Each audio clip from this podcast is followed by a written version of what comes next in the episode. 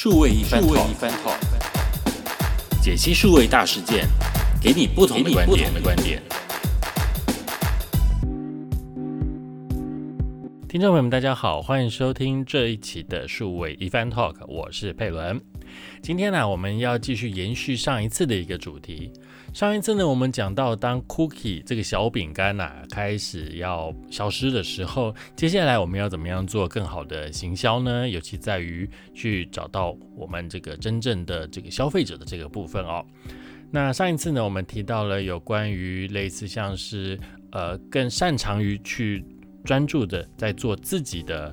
呃，会员啊，这是一种方法。另外一种方法呢，就是呢，有很多的媒体，它其实都有自己的这个呃数据，所以呢，多个媒体他们可以互相的合作。那也许那个数据呢，就有办法能够拿出来变成一个更多的大数据的一个联盟。那它也可以去触及到呢一些更精准的这个消费者哦。那今天呢，我们要讲的这个方法呢，其实呢，也是现在在数位行销里面呢，开始的一个很重要的一个趋势。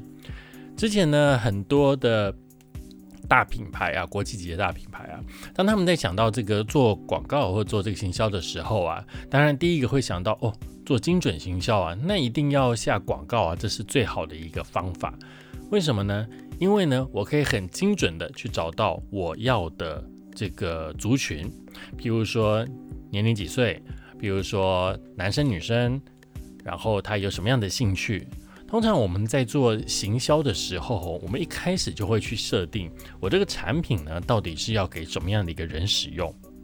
我们会想象出这个人的一个 persona，他的一个呃人格的特质出来。我甚至呢，可以先去描述。这样子一个消费者呢，他一整天的生活是怎么样的一个状况？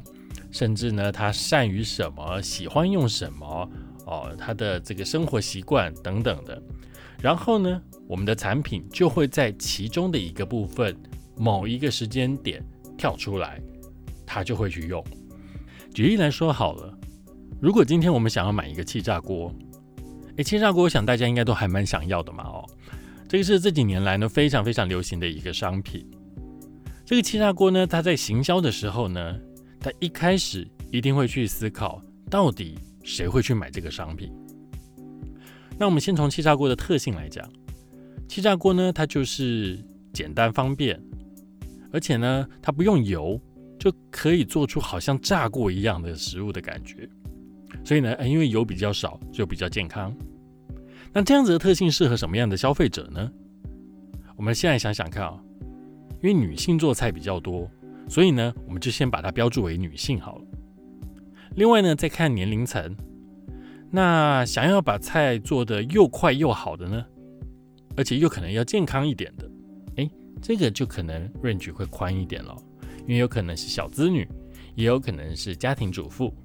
哦再来呢，再想到的就是它到底可以做出什么样的菜，什么样的菜色哦。所以呢，从这种呃这个条件再看来的话呢，应该就是对于喜欢做菜哦，擅长于自己做菜这件事情是很重要的。如果你不喜欢做菜的话，你不常看食谱的话呢，基本上对这个产品就会敬而远之。所以呢，从这几个条件看起来呢，我们就可以大概的推出来。这个产品应该是谁会想要买？所以呢，我们在去投广告的时候呢，就会透过这样子的方式，这样子的一个精准行销，这样子精准广告的方式呢，去把这广告投给这样子特质的消费者。好，这是在过去的一个想法哦。但是呢，其实它会有一个小小的呃问题在，什么样的问题呢？也就是说。如果有一个商品，你从来没有想过，你从来没有看过，然后突然它的广告在你面前出现，你对它会有兴趣吗？这是一个很值得去思考的一个问题哦。哦，所以说呢，我用强迫的广告去对我觉得应该是我的消费者的这群人去说话，这样子的想法呢，其实是比较早期。啊，有一点，呃，大众媒体的一个概念。那大众媒体比较更就是范围更广了。大众媒体就是像电视，电视的话就想象就是当广告在电视上播出的时候，可以立即瞬间触及到很多人哦，所以这个叫做大众媒体，因为很大众，对不对？好，那当然呢，后来大众媒体渐渐的也有开始一些不同的买法，譬如说可以买年龄，可以买性别啊，这叫 CPRP 的一个买法。收视点的买法，那当然在网络上的话呢，因为网络就不算大众。虽然说大家人手一机大家很爱看网络，但是问题是，就是大家是很分众的在看，你的兴趣可能是不一样的。女性有女性特别喜欢的一些媒体，男性有男性特别喜欢的媒体，有特别是运动的，有特别是什么的，或者是有更更更更更专业的这些不同的。好。那我们要去接触这些我们原本设想的消费者的时候呢，我透过联播网的方式去投广告，我期望原本是我设定的 TA 的这些人，他看到我的广告马上就会喜欢。可是这个天底下没有这么好的事情呢，哦，并不是每个人看到的广告就会喜欢。如果说行销有这么简单的话，那应该每件事情都是畅销品了。对不对？好，所以说呢，我们就要从这个行销这个消费者行为里面来看哦。消费者行为里面有个很重要的，这个其实是很早期就提出来的一个这样子的一个模型啊。消费者你要如何让他愿意去购买，一定有几个步骤存在。首先呢，你一定要先吸引他的兴趣。因为如果是一个商品，他从来都没见过，他其实是没有感觉的。如果今天有个商品刚上市，那你也没有对它做宣传的话呢，他其实是没有感觉，他不知道这个商品上市了。所以，我们说一开始要在大众媒体上去做广告的原因，就是在于我能够让快速的让很多人都能够看到这个东西，就是 awareness，让他们。认知到哦，有一个新的产品，有一个东西上市了，新产品来了。接下来呢，他们已经知道这个产品，那要怎么样让他觉得这个产品对他好像很有帮助？毕竟你告诉我这个东西很好很棒哦，譬如说最近很流行的什么燕麦奶、植物奶之类的，这个东西我就做广告，告诉大家好健康、好棒、好好喝。如果仅止于这样子的话，很抱歉，消费者是不会去买的哦。那要怎么样才能够让他想要去买呢？这个时候呢，我们就要想方设法的引起他的兴趣。我们可以用很多的方式去告诉他，呃，喝这些这个植物奶有什么样的好处啊？譬如说，有些人他本来的肠胃就比较不好，他有这个乳糖不耐症，所以他就没办法喝真正的牛奶。但是呢，他又很想摄取有关于这个奶的这个蛋白质，所以呢，就可以尝试着去喝植物奶，因为植物奶呢就不会有那种乳糖不耐症了。甚至还有很多很多的方法去激起消费者对这个商品的一个兴趣。好，所以这个地方就到了 interest，激起兴趣。好，激起兴趣完了之后呢，只是让他在脑袋里面有这个概念了。他觉得哎，这个东西好像很不错，嗯，好像的确是很有帮助的。可是呢，他还没有真正想要买啊，因为没有一个去触动他真正是非买不可的一个一个一个一个影子，一个推力。所以这个时候呢，需要的是什么？需要是怎么样燃起他的渴望，燃起他这个 desire。譬如说，他的身边有很多人，可能有一些人呐，不要很多人呐。开始聊起植物奶这件事情，或是他开始看电视，我这一台的这个医生啊，所以最近这个医生的节目很多嘛，对不对？这个医生说这个植物奶很好，然后那个新闻里面又说这个植物奶不错，很多很多的地方不断的讲，再加上朋友也说，哎，最近我也看到植物奶不错，然后呢，就会让这个消费者开始有一点动摇了。这个动摇呢，其实就是一种希望能够去尝试的一种这个感觉出来。如果这时候呢，真的很多人跟他讲，也许你看，就其实像我跟我的朋友在聊天，我们上次在我的赖群里面跟朋友聊天，我就聊到植物奶这件事情。我说为什么要喝植物奶啊？哇，结果有些人就有一些呃这个饮用过的一个经验，就开始分享了。但植物奶很贵啊，它的价格其实比牛奶比起来很贵的哦，贵比较多的。然后呢，就有人开始说，哎，其实哪些的品牌它其实没有这么贵。哦，有些在大特价，或者是你可以去 Costco 买或怎样的，就有很多的资讯出来。好，那一层一层的开始解决掉我的一个困扰了之后呢，这时候我好像就越觉得好像是很有意思哦。植物奶是不是应该要去喝喝看，去体验看看，至少让我先有兴趣去体验嘛，对不对？我们假设今天做行销的话，我们一开始绝对不是期望消费者能够买上就屌啊。就有吸引力了，不是这样子哦。我们一定是先想办法让他有兴趣，有兴趣了之后呢，他就会，我们再想办法让他多买几次。基本上呢，有一次消费之后，就代表说他已经有一个潜在的兴趣在了。哦，好，当他买了之后呢，当他有这样渴望，真正渴望到不行的时候，然后这时候他就去做了行动了，开始做行动，就是去购买。好的，购买了完了之后呢？然后就是他的一个心情的体验，如果他是很满足的话，那他就有机会再买下一次。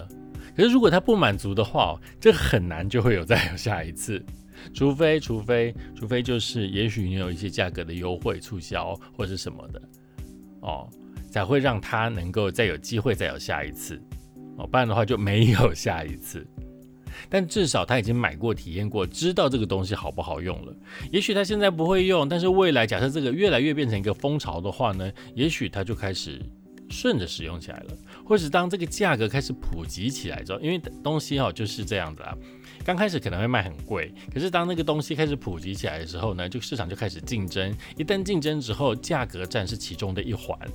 所以呢，这时候也许消费者就会觉得，哦，我也可以去体验一下，买一下比较价格便宜的东西，哦，所以大概就是这样子的一个概念。所以我们可以了解了哈，这个行销过程呢，不是说广告出来之后让他看了，精准行销之后就保证他一定会买，并不是这样子的。所以呢，现在我们在思考是什么？就是一种叫做内容行销。好，我刚刚讲前面这一套东西啊，它其实就是挨打模式。啊，挨打哦，那呃，这这个东西哦，内容你可以在我的一本书里面，这是我跟大跟其他的这个呃一些老师啊专家合写的，叫做《行销学数位行销》，这是由新路书局出版社所出版的，新鲜的新。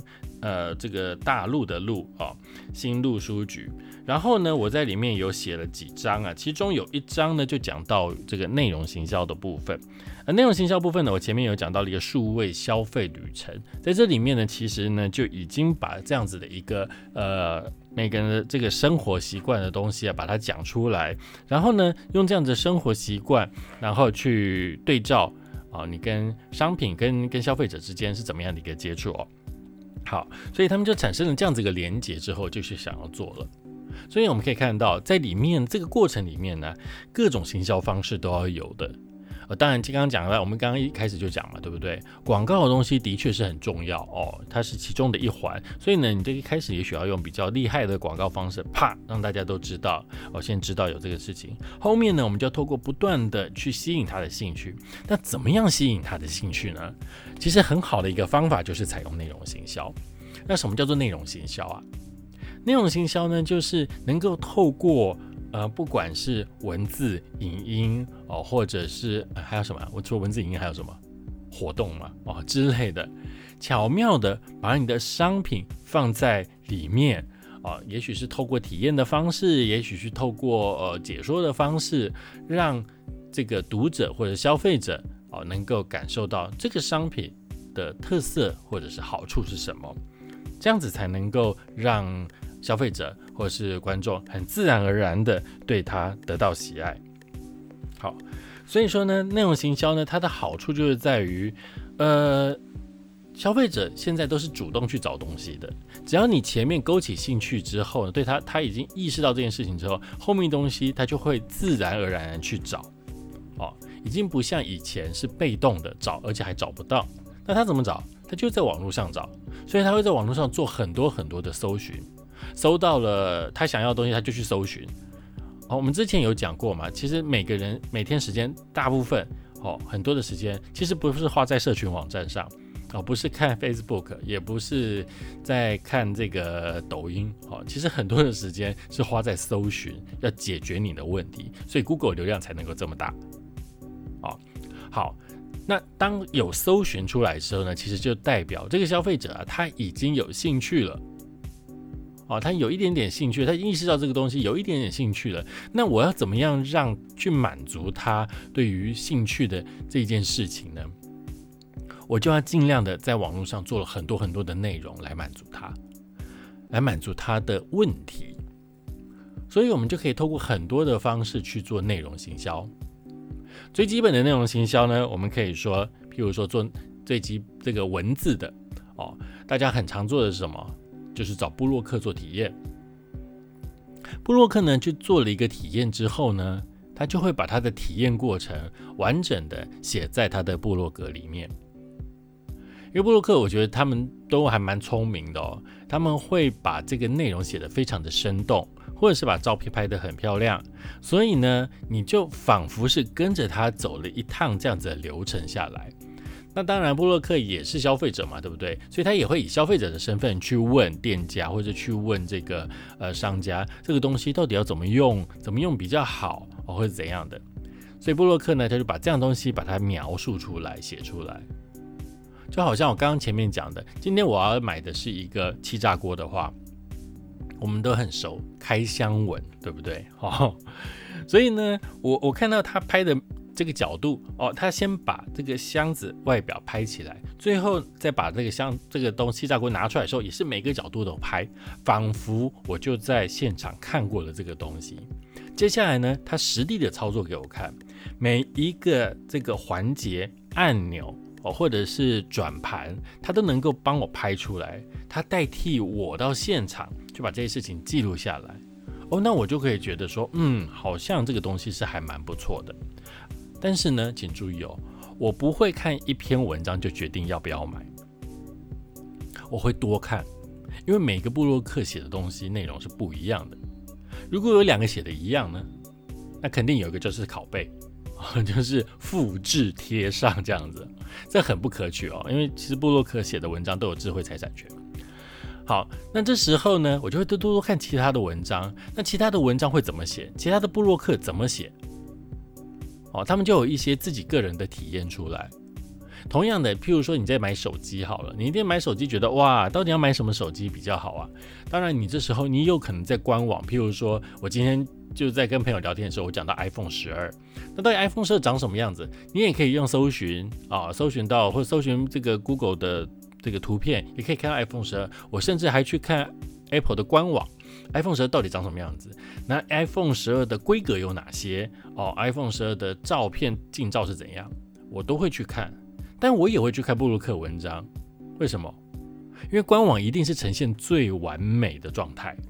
最真实呃不真实哦，最最最最最那个 perfect 的状态哦，那个照片一定是修的最漂亮哦，甚至浮在半空中啊或者怎样的，然后字也会帮你这个搭配的很美哦，把那个这个文字的配色都非常的漂亮，你觉得哦看着网站好漂好好好开心，然后呢很贴心的帮你做一些这个功能的一个规格的一个比较，但是你总觉得好像少了一位。少哪一位？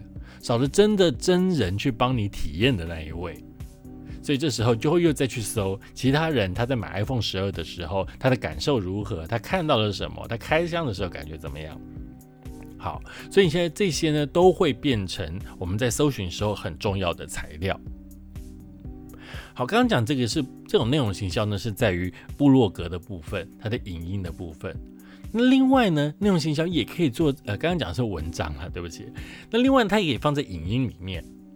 那现在以前的影音，早期的影音是放在哪里啊？可能是在电视里面，对不对？我们把它说成有一种叫做置入性行销，哦，在演戏演一演，然后就把一个东西什么东西拿出来这样子。哦，但是呢，这种置入性行销呢，比较没有办法像内容行销这样子的一个概念。为什么呢？因为受到了很多法规的限制，你不可以去把它的品牌很明显的说出来，你也不可以去很仔细的在戏剧里面去把这个东西操作的很完整，或者是把它的优点讲出来，这些是法令上面有一些限制的。但是呢，目前在一个什么样的时代，在一个影音的时代啊，在一个自媒体的时代啊，所以呢，很多的网红 YouTuber 就开始出现了。那就可以在他们的这些内容里面去做一些合作。这时候呢，你就可以找很多会煮菜的网红去跟他合作啊。你可以在这里面去教大家用这个呃气炸锅去做一些什么样特别的东西啊，或者是铸铁锅哦，这个铸铁锅好像前一阵子也很流行啊。这其实我也不知道铸铁锅的好处是什么了。好，可能是因为我没有很爱煮菜的关系。好，那就可以请这个网红呢，在他影片特别做一集，用铸铁锅来教大家。那当然，他在讲铸铁锅的时候，他一定不会直接就开始煮，他前面一定会说，今天厂商呢送我了一个铸铁锅，或者拿了一个铸铁锅给我，诶，我要来体验看看。哦，那我慢慢的就把它打开。哦，那当然呢，因为平常你就对这个网红可能有点喜欢，哦，也很喜欢他的作品，所以你就会帮他仔细的看完。那当然了，网红一定会想办法吸住你的眼球嘛，很自然的，他也会把它剪得非常的有趣哦，非常的这个呃有节奏感，然后你就会把这影片看完之后就觉得，嗯，好。虽然知道它是一个叶配，因为现在的网红都很直接啊，因为他就是要跟你做朋友，都告诉你这就是叶配了，但是他把它介绍的很好，好像真的很好，然后他会在底下留折扣嘛，然后你就不知不觉的就好像，哎，好像不错，真的哈。但是呢，你会不会马上下单呢？还不一定哦。我相信你不会看了一篇文章，然后一则影音之后就会立刻下单。但是呢，你会怎样？你会先把折扣码记下来，因为它会省一点钱，对不对？哈，好，接下来你可能又花了一点时间，又再去看其他的文章，又再去看其他的影音哦，然后。久而久之，你就觉得说，哎，好像真的还不错，哎，哦，这个连那个呃，IG 客也在推荐这个东西耶，那是不是真的很值得买？然后又看影音，又发现哦，这里又有食谱做菜，做的又轻松又好吃，然后那边又有布洛克，又讲这个东西真的是做起来好方便，好省时。久了之后，你就想说，嗯。好像也不是太贵啊，而且买了之后，好像它可以代替很多很多的其他的一些烹饪的这个工具，好吧，那就买吧，对不对？而且又有折扣嘛，那买了之后，搞不好你刷卡又有红利点数哦，所以就有很多很多这种复杂的心情夹在一起之后呢，最后就推坑成功，你就买了这个商品了。所以内容行销的好处就在这边，就是他知道。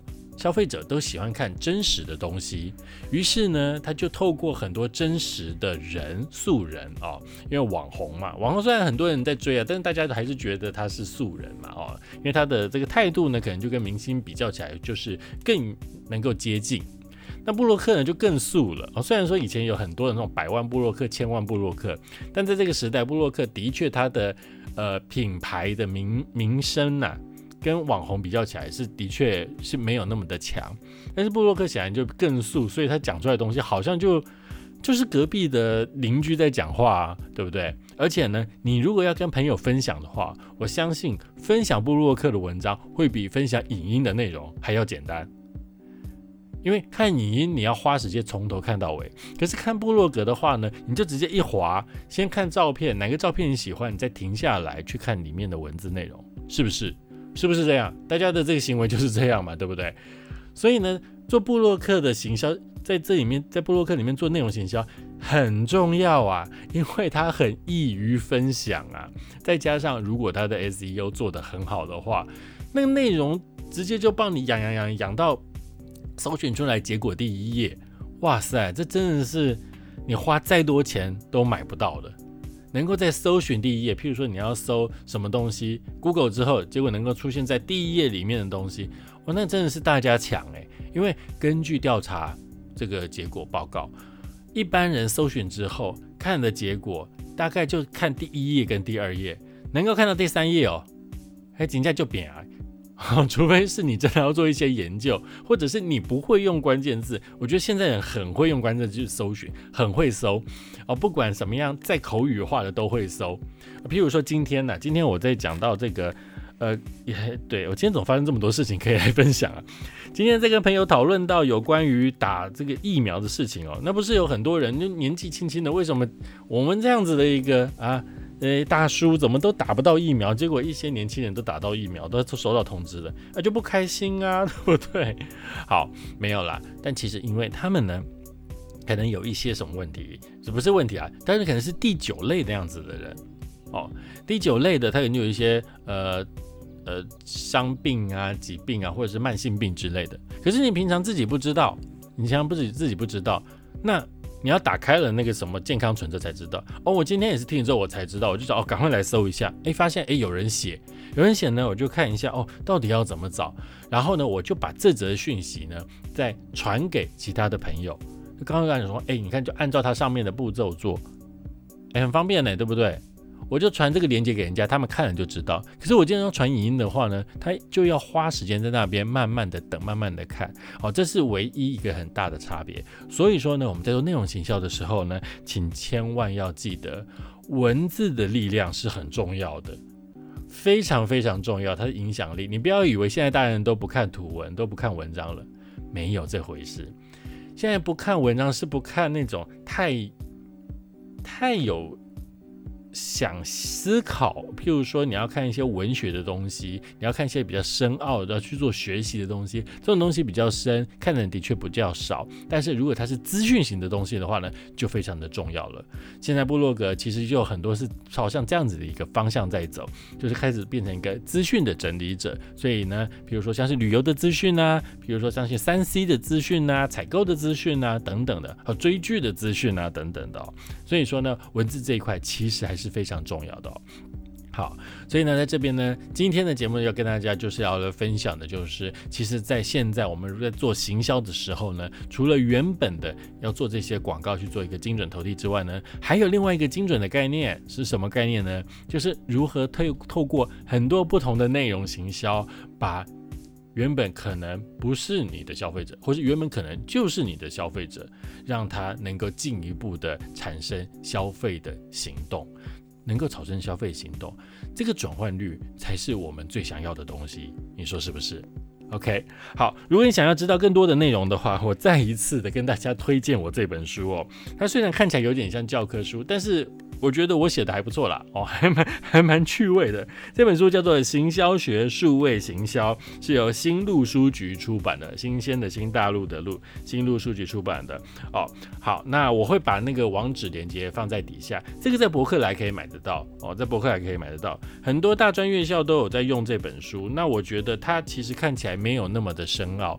我这本写的非常非常的轻松哦，你就当做就是学习到一些新鲜的这个行销知识来看就 OK 了哦，不要太，呃，那个叫得失心不要太重，或者是如果你还是看不懂的话呢，或者还有疑问的话呢，欢迎到数位一番 Talk 的这个粉丝专业来留言或者是私信给我哦，那我都会有机会的话呢，我就会想办法的去帮你做一些解答，好不好？OK，今天的节目到这里告一个段落，我们下次再见。